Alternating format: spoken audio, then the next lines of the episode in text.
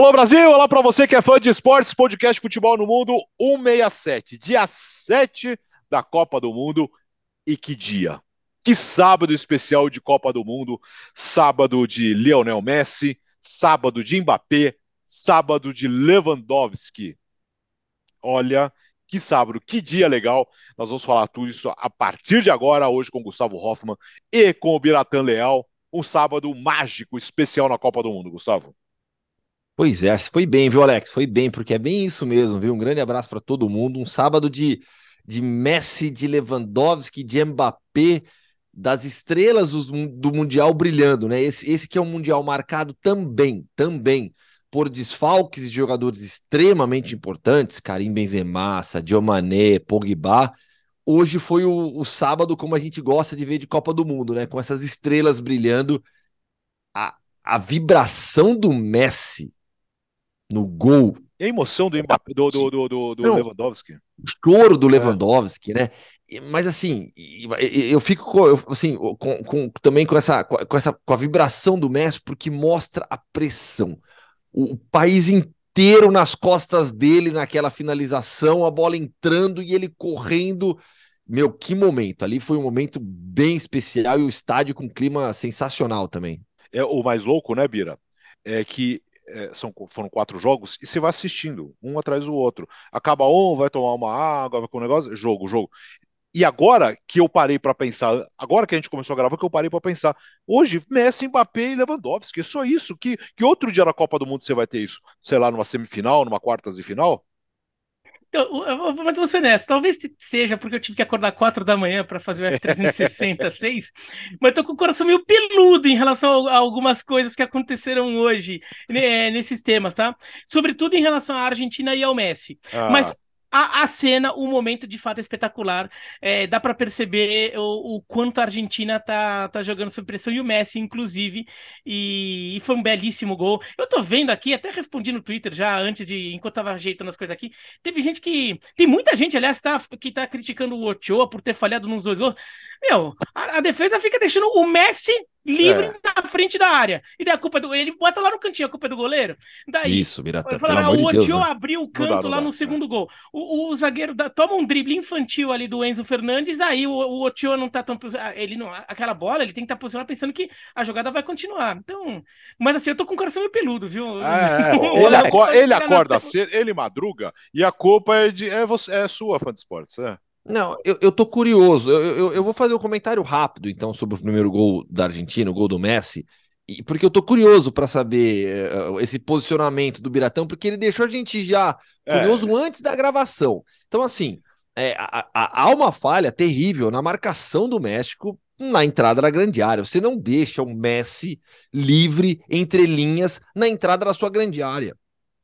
E, e assim, é, é uma jogada rápida, mas ele domina e bate. Não é nem que ele bateu de primeira, já surpreendeu. Não, dominou e bateu. E aí o chute sai cruzado, para mim, não tem o coxô, não tem culpa nenhuma. O vacilo é da marcação da seleção mexicana que deixou o Messi livre depois de um primeiro tempo ruim das duas seleções, nenhuma chance de gol. Um jogo amarrado, travado. No segundo tempo, a Argentina com maior intensidade, acelerando mais o jogo, principalmente o Messi que buscava a bola para acelerar o jogo. É, e aí, a partir do gol dele, as coisas ficam mais fáceis, tem mais espaço. O Enzo Fernandes é, entra, faz o gol, é uma, um talento esse garoto do Benfica, ex-River. Mas eu tô curioso agora para ouvir o Biratã. Vai, vamos lá. É... Meu Deus, eu, dá eu, até eu, medo. Eu, eu gostei do jogo.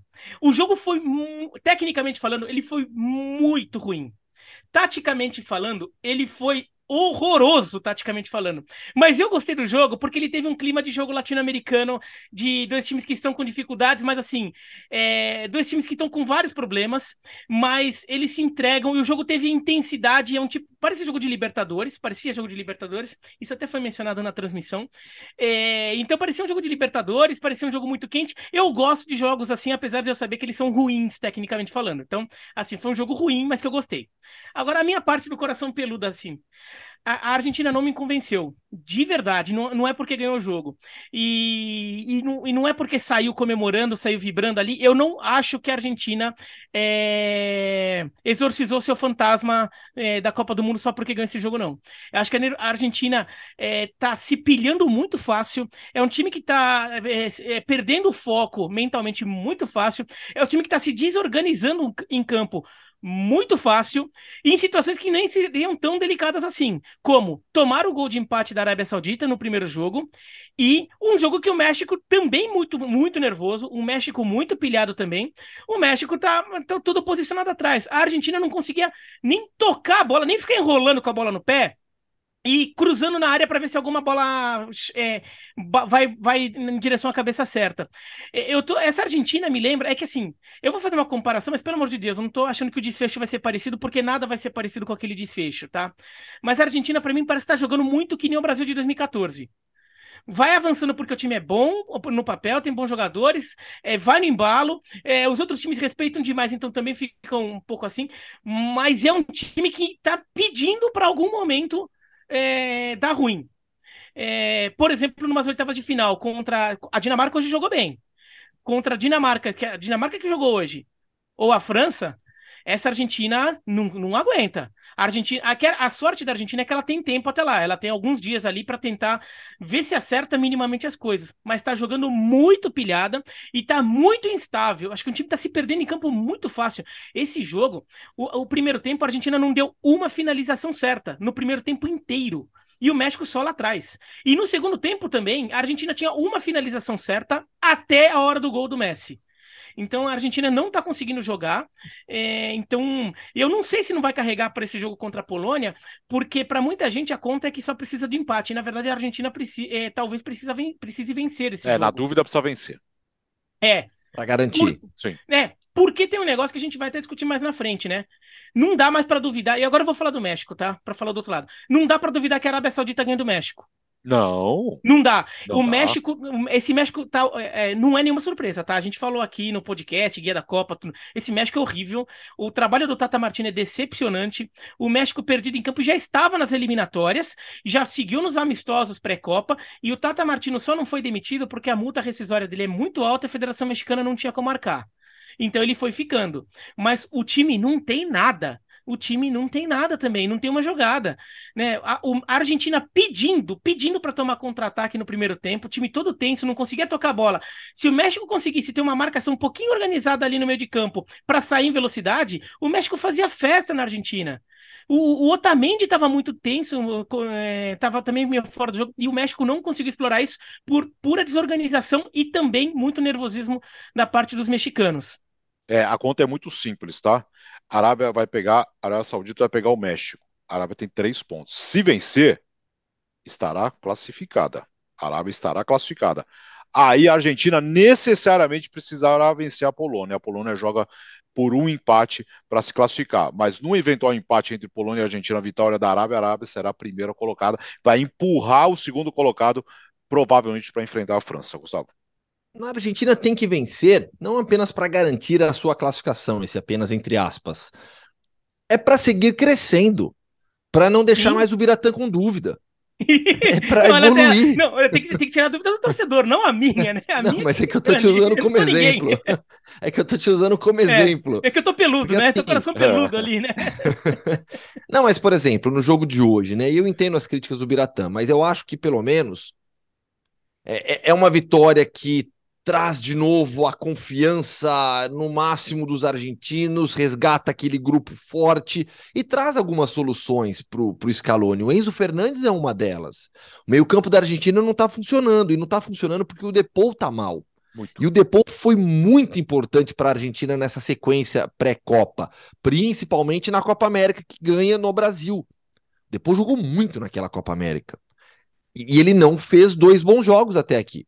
Né? E o Enzo Fernandes eu acho que pode ser não uma alternativa ao Depou, mas pode fazer com que o Depou melhore também no funcionamento de meio campo. É, o Messi ele abre jogo, ele resolve partidas, como foi o caso hoje. Mas a defesa, por exemplo, o Scaloni mudou toda a defesa praticamente, deixou só o Otamendi. Praticamente não, ele deixou só o Otamendi. Mudou os dois laterais, mas o Montiel não foi bem. Aí ele voltou com o Molina durante o jogo. O Acunha eu já acho que teve uma boa participação. O Acunha te dá muito ofensivamente. O Acunha ele é, por natureza, um atacante praticamente de lado de campo. Até no, no, no Sevilha, o, o, o, já com o Sampaoli. Acho que foi, já foi com o Sampaoli. Ele, ele usou o Alex Teres na lateral e o Acunha na segunda linha.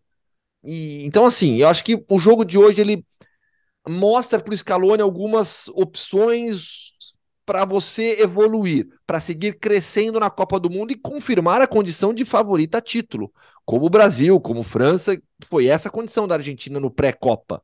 Então, acho que quem sabe o jogo de hoje para a Argentina sirva como isso também, porque a vibração foi algo espetacular. Né? É, então, é, mas, mas, mas... Só, só, um detalhe: até, o, até a hora do gol espetacular do Messi, é, ele, ele, conseguiu transformar um chute rasteiro num golaço, como diz o Renan Couto aqui. É, nada da Argentina até então, né? Então, nada, nada, nada, nada. Então, não tá faltando vibração para esse time, tá faltando futebol. E, e, talvez esteja sobrando vibração. O time tá é, usando a vibração como uma forma até de compensar a falta de futebol. Daí meio na garra, na vontade, no, no, no, na capacidade dos jogadores serem alguma jogada individual. Mas o Di, o Di Maria, por exemplo, ficou muito preso do lado, do lado direito, não estava conseguindo associar. O Messi, olha, eu, assim, é que, é que o, o, Messi faz o gol que decide o jogo, mas então não tem como chegar e dar uma nota baixa pro Messi no jogo. Mas ele não vinha fazendo um bom jogo, e assim, é, ele não pode também estar tá em campo só para chegar, pegar a bola e decidir numa jogada. Ele tem que também a chama, o time tá desorganizado, o time tá bagunçado, o time tá mentalmente meio perdido, também é função dele ajudar o time nesse aspecto, né? Mas então, a partir do gol dele, a Argentina melhora. Ah, sim. A partir do ah, gol mas, dele, a Argentina mas, cresce porque tem mais espaço, naturalmente. É, então. Mas eu, assim, eu não acho que, por exemplo, ela aproveitou esse espaço, mas como o Brasil aproveitou contra a Sérvia, que quando faz o gol passa a ter mais espaço, passa o trator. A Argentina também continuou um pouco assim no, no desespero, né? Não, tudo ah. bem, sim, sim, mas eu acho que, que, que, a Argentina melhorou depois do gol.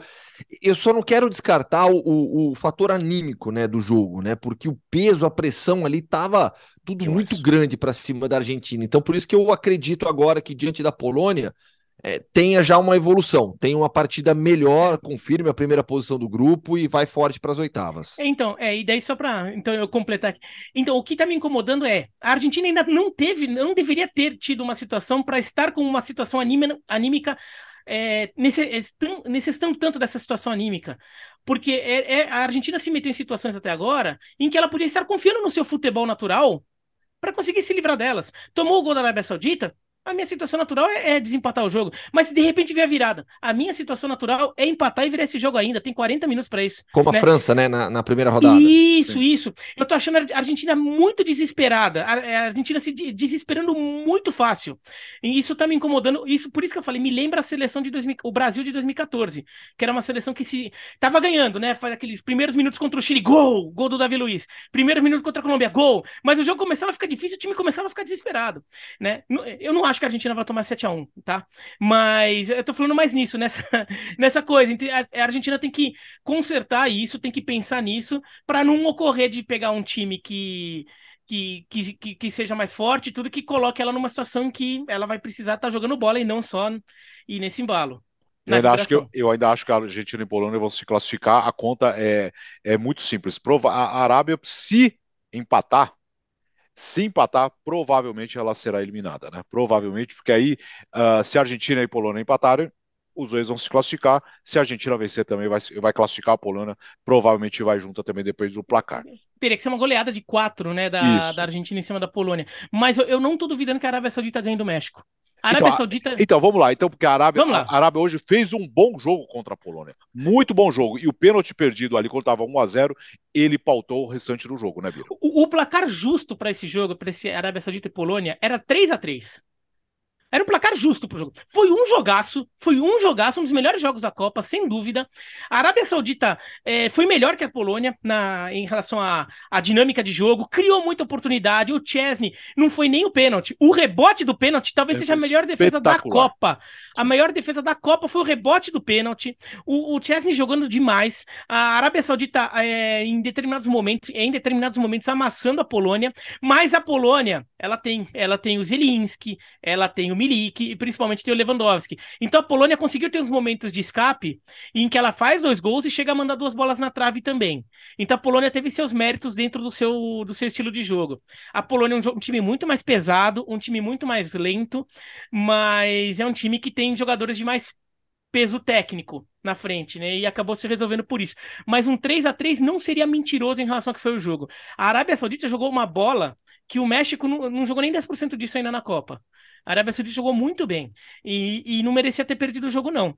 Agora, a Polônia tem um jogo físico que pode ser um pouquinho ruim para a Argentina, porque hoje a Argentina também tem uma vantagem no México, porque os duelos físicos a Argentina levava vantagem quase todos, né? Contra a Polônia é mais difícil. Então, é, é, um jogo, é um jogo perigoso para a Argentina, mas é, o, é perigoso principalmente porque eu não estou duvidando que a Arábia Saudita ganhe do México. E se isso acontecer, a, a Argentina. É, Alguém, ou, ou Messi ou Lewandowski, um dos dois. É. Tchau, né? Não, Aliás... e, Messi ou Lewandowski saem da Copa por causa da Arábia Saudita. É inacreditável. imaginaria isso. é inacreditável, é inacreditável. E que legal, né, Gustavo, pelo Lewandowski, né? Ah, que legal. Poxa, o Ochoa já tinha impedido o Lewandowski na primeira rodada de que fazer peso o gol. que tirou dele, né? Nossa, parecia que um, ia sair o gol do Lewandowski em Copa do Mundo, coisa absurda, né? Um dos grandes atacantes da história do futebol mundial, né? Sem qualquer exagero isso, né? E, e aí finalmente saiu o gol, a emoção dele. Pra você ver o peso de uma Copa, que é uma Copa, né? Olha o tamanho da carreira do Lewandowski. A, a, gente podia até ao final da carreira dele, se ele não marcasse gol em Copa, ah, ele não marcou gol em Copa, ah, mas também jogando pela Polônia foi difícil. Ah, teve aquele pênalti contra o Show, né? Mas pela... E, e, a carreira do Lewandowski, de verdade, não seria menor por causa disso. Não seria menor. Mas olha a importância para ele né, de, de, de, marcar finalmente em uma Copa do Mundo, e eu acho que a emoção que ele, que ele demonstra logo depois do gol prova isso. Uma informação, Alex, que a pois FIFA não. acabou de divulgar, algo bem legal. O público de Argentina e México, público oficial, e dessa vez a gente viu um estádio realmente completamente lotado, assim como estava lotado para o jogo do Brasil, né? É, foi no mesmo estádio Luzeio. Público da Argentina superior público de 88.966 torcedores. É o maior público oficial de um jogo da Copa do Mundo desde a final de 1994, quando oficialmente 94.194 pessoas viram o Brasil ganhar o tetracampeonato. Uh, quem não sentiu nenhuma pressão hoje foi o Mbappé. Nenhuma pressão. Aliás, que jogo também, né, Bira? é outro jogaço, outro dos melhores jogos da Copa até agora. Foi um belo jogo. A Dinamarca jogou. É, o primeiro tempo, nem tanto. O primeiro tempo, eu achei que a, a Dinamarca tenta dar um sustinho no começo, mas aí a França começa a tomar conta do jogo e o jogo é mais da França. No segundo tempo, a, a Dinamarca faz alterações, até o Brett White entra, um jogador que vira muito meme, piada ali pela passagem no Barcelona, mas é um jogador que é útil em determinado nível de futebol. E ele é útil no contexto da seleção dinamarquesa. É, e, e a Dinamarca começa a jogar mais, a começa a buscar mais espaço passos e, e, começa a ser um jogo mais franco contra a França. E foi um belíssimo jogo no segundo tempo, principalmente é, quando saem os três gols. É, a França mereceu vencer, mas a Dinamarca mostrou um bom futebol. Aquele futebol que a gente imaginava da Dinamarca, ah, e o melhor dos times médios da Europa, um time que pode ser uma surpresa da Copa, um time que, olha, eu não duvido que fique na frente da França no grupo, que apronte para cima da França, eu não duvido que apronte para cima da Argentina nas oitavas. A Dinamarca mostrou é, um pouco disso hoje. É, é, um time que quase empata em determinado momento. O Loris teve que fazer grande defesa também. É, foi um jogo bem legal. É, e a França tá forte, hein? Muito. A França tá forte, tá muito forte. O, a gente falava muito do Chouameni, né? O Chouameni lá no meio de campo, ah, saiu o... É. Sai, não, não, é, ah, saiu o Kanté, mas o Chouameni tudo bem. Agora, pô, o Pogba... O Rabiot tá jogando pra Chuchu. Muito. O Rabiot tá jogando pra Chuchu no lugar do Pogba. É impressionante, tá chegando na frente, tá, fez gol já né, no primeiro jogo. É, o Griezmann tá como meia de armação, Dembélé muito bem também. O, o Mbappé, quando ele pega, ele vira e joga para frente, é aí que a gente vê isso no dia a dia, né? Mas na, na Copa do Mundo você fica, ah, Copa do Mundo talvez não, não é. não é. Yeah. Não é só né, é, é, é um não tem teve um contra teve um contra-ataque que foi inacreditável, porque se ele não é parado com falta e amarelo, ele sairia dentro do gol. E ele é, saiu o... muito atrás. É inacreditável. Até porque saísse de uma frente estava impedido, mas é, é inacreditável. O único jeito de parar o Mbappé em alguns momentos é se você pegar o Usain Bolt e ensinar ele a dar carrinho. Porque senão não tem jeito. É. Você sabe que o começo do jogo ali, acho que metade do primeiro tempo eu assisti na sala de imprensa do centro de treinamento da seleção brasileira, antes da coletiva do Casemiro, eu estava ao lado do Vitor Sérgio Rodrigues, companheiro da TNT Sports, né? E, e eu comentei com ele, Bira, justamente isso. Eu falei para ele, né? Olha o momento do Rabiot, olha o que o Rabiot tá jogando. Ele quase faz um gol de bicicleta. Mundo. E na temporada. De Richarlison, né? É, o, é, o voleio do não, Bebeto que agora vai virar o voleio do Richarlison, é, né? É isso. Não, o Rabiot chegou muito bem na Copa, né? Pelo que ele vinha fazendo pela Juve. E aí vem bem demais a Copa do Mundo. Aí, aí o Vitor até brincou, o Vitor Sérgio até brincou. Verdade, né, meu? Quando o Rabiot resolve jogar bola, é porque ferrou de, ferrou de vez pros adversários, né? É assim, é, Tchouameni, pô, a gente cansou de falar aqui, né? E, e, quem vê os jogos do Real Madrid sabe o nível desse jogador. É um absurdo, é um absurdo. Lembra que eu já trouxe meu depoimento aqui que, assistindo em loco os jogos do Real Madrid, quem mais me impressiona é o Tchouameni. E, e, porque ele é um cara técnico, bom passe, defensivamente muito inteligente no posicionamento, fisicamente ele, ele, ele, ele, ele arrasta os adversários. é um absurdo, é um absurdo. E, e tá tranquilo no meio-campo da França. E é garoto. Primeira Copa, substituindo Kanté. Olha o peso disso também. Né? E, tá, e tá tranquilo ali no meio-campo. O 4-2-3-1 do Deschamps encaixou com Dembélé e, e, e Mbappé pelos lados, o Griezmann por dentro, o Giroud fez seus gols já na primeira rodada. Mas jogou mal hoje, viu? Que...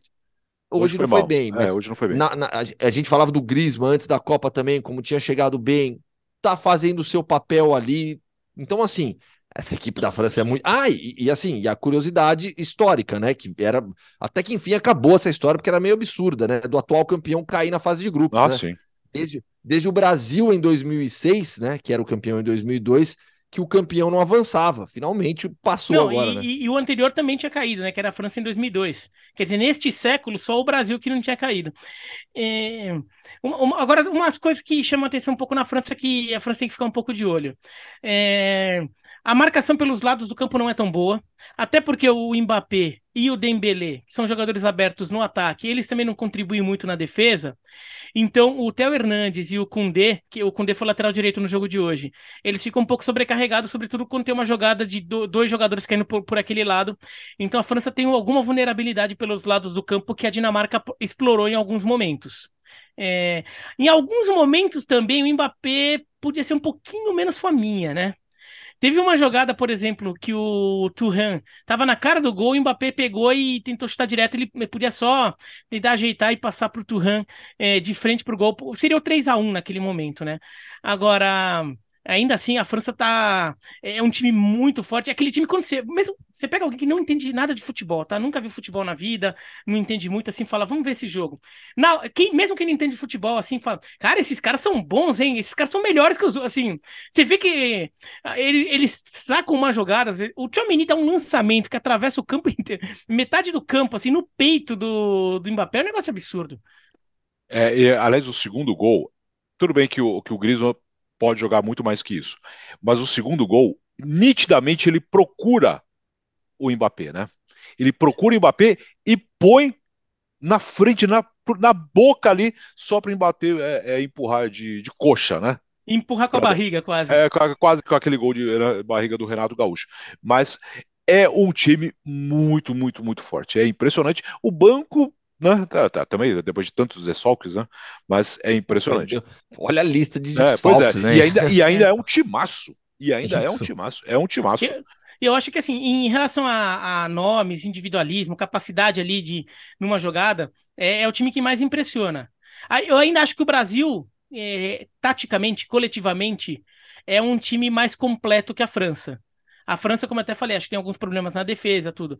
Agora, essa França é, é um time que qualquer adversário que pegar essa França com jogadores inspirados vai ter que sofrer demais para conseguir uma vitória, porque é um time muito forte e que tem muita solução. Vamos lá, a matemática do grupo: uh, a França vai pegar a Tunísia, e a Austrália pega a Dinamarca. A Austrália joga por um empate. Joga por um empate contra a Dinamarca. Se a Dinamarca vencer, estará classificada. Uh, é que a Tunísia tem chance, mesmo com um ponto, de se classificar, desde que vença a França. Acho que nesse momento isso me parece não, um pouco fora de cogitação, né? Ela teria que vencer a França e a Austrália não vencer a Dinamarca. Pra... E ainda assim, se a Dinamarca vence a Austrália, ela, a Tunísia teria que eh, vencer por mais gols Sim. do que a Dinamarca porque as duas ficariam com quatro. O saldo de gols hoje está empatado, né? Então a Tunísia teria que passar a Dinamarca no saldo. É, isso, é então excluindo, é, é, excluindo a Tunísia, que acho que né, é, é o seguinte: a França vai se classificar provavelmente em primeiro, aí a Austrália joga para o empate contra a Dinamarca, mas pelo jogo que agora, depois de duas rodadas, me parece que a Dinamarca vai, vai e é muito favorita nesse jogo, né, Gustavo? É bastante favorita mas é uma Copa de surpresas também. Sim. Mas é bastante favorita, até pelo bom futebol que demonstrou agora. Mas acho que é para todo mundo ter muita atenção, porque mais surpresas podem acontecer, ninguém vai negar isso. É, se Tunísia e Austrália aí, podemos dizer, né, Bira? Nós que acordamos muito cedo hoje, aqui no horário do Brasil, Gustavo já estava no ar também, mas já era, já era na hora do almoço para ele, mas o jogo foi ruim, né? Ah, foi. Foi fraco. É, a, a, Tunísia no segundo tempo até, é, é, até cresce. No primeiro tempo foi um jogo bem amarrado, a Austrália melhor. Mas também não foi nada muito espetacular. Mas ela faz seu gol até com, com merecimento. Acho que a Tunísia talvez um pouco embriagada pela boa atuação no, no, no primeiro jogo, talvez tivesse autoconfiante demais, porque a atuação da, da, Tunísia contra a Dinamarca foi muito boa. E talvez ela achasse que fosse vencer o jogo com alguma. Ela, ela entrou sem intensidade, sem aquela organização que teve é, no, no jogo contra a Dinamarca, e, simplesmente, e isso ajudou a igualar. Eu até acho que a Tunísia tecnicamente é superior à Austrália, mas igualou e a Austrália conseguiu um gol mereci, é, merecidamente. No segundo tempo, a Tunísia cresce, né? A Tunísia faz alterações, tenta botar o time mais para frente, pressionar, mas acabou, acabou não conseguindo também. Acho que ele é um time que fica sob pressão nesse momento. Também não teve nenhuma. Uh, teve uma chance realmente perigosa para a Tunísia no jogo, para empatar o jogo. Então, é, foi uma partida que acho que, depois do que, do que eu vi no Tunísia e Dinamarca, eu esperava mais a Tunísia. Não que a Tunísia fosse, fosse brigar assim, né, pela classificação, tudo, mas foi um jogo bem abaixo da Tunísia e a Austrália acabou vencendo. E o Alex, oh. só um detalhe: seguimos, permanecemos, na verdade, apenas com uma seleção eliminada, né? Sim, só o, é o Qatar. Qatar. E só apenas uma classificada. O Qatar. E só uma classificada até agora que é a França. É, é a única que está classificada matematicamente. Bastante equilibrado, bastante embolado tudo. Ô, ô, Gustavo, e notícias da seleção brasileira hoje? Seleção brasileira treinou hoje no estádio Gran Hamad, treino totalmente fechado, depois coletiva de imprensa com o Casemiro, que foi muito questionado sobre Neymar, um pouco questionado sobre Daniel Alves. É, deu ali um pouco de dica. Eu, eu, eu, senti até o Daniel Alves, o, desculpa, o Casemiro, um pouco mais enfático na de, porque assim, ele acabou tendo que falar sobre Militão na lateral direita e sobre Daniel Alves na Copa do Mundo. Né? E eu senti mais. Eu senti o, Casemiro mais enfático na defesa do, do Militão, falando que não é improvisação, que ele já se mostrou em alto nível ali. Sabe, eu tive essa impressão da coletiva, que ele foi mais enfático na defesa do Militão do que do Daniel. O que eu sei do treinamento, Alex, não é muito, mas é algo relevante. O time não foi definido, tá? Ontem eu tinha a informação de que a partir de hoje a equipe começaria a ser definida, né? Hoje e amanhã, e hoje não fechou. Tipo, o Tite não bateu o martelo, não é que já tá certo, os jogadores sabem qual time começa jogando contra na segunda-feira. Não. O time vai ser definido no treino deste domingo, que é o treino oficial da FIFA, dia anterior à partida, primeiros 15 minutos liberados para a imprensa, a, toda a parte final, que é a parte que vale mesmo, porque nos primeiros 15 os jogadores só fazem aquecimento, toda a parte que vale mesmo, é, ninguém vai, vai acompanhar. E o Anthony, que não treinou, a informação que a CBF passa é que amanhã deve treinar, ficou de fora dois dias seguidos por conta de um mal-estar, o que o deixa fisicamente abaixo, porque vamos lá, é, é uma Copa curta, pouco tempo de preparação, recuperação, poucos treinos, é, foram três entre um jogo e outro, ele vai participar teoricamente só de um. Segunda-feira, uma da tarde, tá? Segunda-feira, uma da tarde, Brasil e Suíça, o podcast Futebol no Mundo continuará no mesmo horário, até porque para fechar a rodada teremos Portugal e Uruguai. Simples assim, né? Uh, oh, tem polêmica, tem um momento. Podemos mundo dizer o mundo, mundo Hoffman? Podemos dizer que Olha. temos um mundo Hoffman? Mas com polêmica, Gustavo. Alex, vou falar para você que, que, esse, que esse Sérvia e, e Suíça na última rodada, em 2018, ele já foi um jogo envolvido em geopolítica, quando Granit Xhaka e Sherdan Shaqiri marcam os gols da vitória suíça por 2 a 1 e comemoram fazendo um gesto com as duas mãos é, simbolizando a águia de duas cabeças, que é o símbolo que está na bandeira da Albânia. Albaneses e, kosovares têm as mesmas origens, as mesmas tradições. O povo, é, o, o, Kosovo, ele é habitado por albaneses, então são dois povos é, unidos que formam formam quase que um povo único nas suas origens, nas suas tradições. Então são muito ligados. O Shaqiri nasceu em Kosovo. Ele nasceu no Kosovo, se naturalizou suíço. A família do Granit Xhaka é de origem kosovar. Ele e o irmão já nasceram na Suíça, mas tem toda a origem kosovar. O Taulant Xhaka joga por Kosovo, enquanto o Granit optou e joga pela seleção suíça. O que aconteceu? É, publicaram uma imagem de uma bandeira com um mapa do território de Kosovo com, as, com a bandeira sérvia, uma, com a bandeira sérvia por cima e a frase não nos rendemos. Isso gerou uma enorme polêmica a partir da publicação de um, de um membro do governo kosovar é, pedindo uma ação da FIFA e a FIFA abriu uma, uma investigação, abriu um abriu um processo disciplinar contra a Sérvia por conta dessa, dessa imagem que estava dentro do vestiário dos sérvios. Era uma, uma faixa com essa, com, essa, com essa imagem pendurada é, nos vesti na, no, ali no, no, no, local dos vestiários do Velikovic e do Givkovic. Deu para perceber pelas camisas que ali estavam. É, um, geopolítica, quando, quando, a gente fala de Sérvia, Suíça. É, eu tô para fechar uma matéria, Alex, hum. para amanhã, sobre o lado multicultural é, da seleção suíça. Né? Você pega na seleção suíça, dos 26 jogadores, três sequer nasceram no país e tantos outros têm origem similar à do Granit Xhaka, por exemplo, de família de imigrantes. É, então, já indica que o jogo vai ser muito quente, né? O Shaq e o Shaqiri, quando comemoraram os gols em 2018, fizeram o símbolo da águia, né? Tô fazendo aqui para quem estiver vendo o podcast, que é a águia de duas cabeças, que é o hum. símbolo da Albânia, que tá na bandeira da Albânia. Então, e o bicho pegou naquela, naquela eles foram até multados por causa dessa comemoração. Vai, vai ser um, vai ser um jogo pesado de novo. E esse jogo provavelmente é um confronto direto definindo a classificação de um ou de outro. É... Agora, só para pegar ainda um, ainda um pouco sobre essa coisa da, dos conflitos na antiga Iugoslávia, agora uma notícia, uma, uma coisa legal, aqui uma nota legal, vai. O Milos Degenek, ele jogou pela Austrália hoje. Ele é croata de nascimento e ele saiu da Croácia com a família fugindo da guerra na, na Croácia ele foge da Croácia e ele acaba indo como refugiado na Austrália. Ele cresce na Austrália, ele chegou acho que lá com cinco anos. Ele cresce na Austrália como australiano e hoje ele defendeu a seleção australiana. Ele começou no banco, ele entrou no final. E ele publicou no Twitter dele. É, não é um post político ou um post sobre qualquer guerra.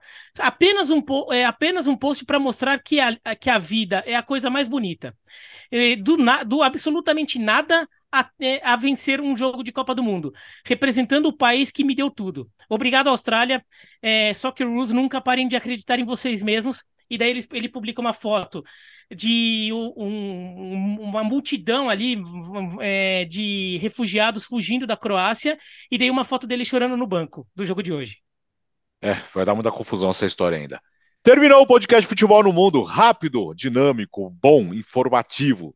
167, dia 7, um dia especial de Copa do Mundo, com o Lewandowski, com o Mbappé e também com o Lionel Messi. E amanhã tem mais. Primeira semana fechada, encerrada de Copa do Mundo. Certo, Gustavo? Certíssimo. Sabe que eu percebi que tinha passado uma semana porque no domingo dentro da cultura árabe foi tivemos o primeiro domingo dentro da cultura árabe que é a sexta-feira aqui, né? A Copa começou é, é, depois do domingo já daqui, né? E, e ontem, nossa, eu, eu, eu, eu tinha estranhado, falei, como tá lotada a cidade. Aí que eu me toquei, falei, nossa, é por isso, né? Em Sucoaquife, o mercado completamente abarrotado, assim como eu não tinha visto ainda, né? É porque é o domingo, tá todo mundo na rua, com todas as torcidas presentes na Copa do Mundo, e Sucoaquife virou uma festa. O gol da Argentina, por exemplo, o gol do Messi, eu sabia que ia sair o gol porque eu ouvi o grito da torcida em Sucoaquife antes. Só mais dois dias dessa maratona de jogos, domingo e segunda-feira. Esses, esses primeiros dez dias são espetaculares. Valeu, Bira!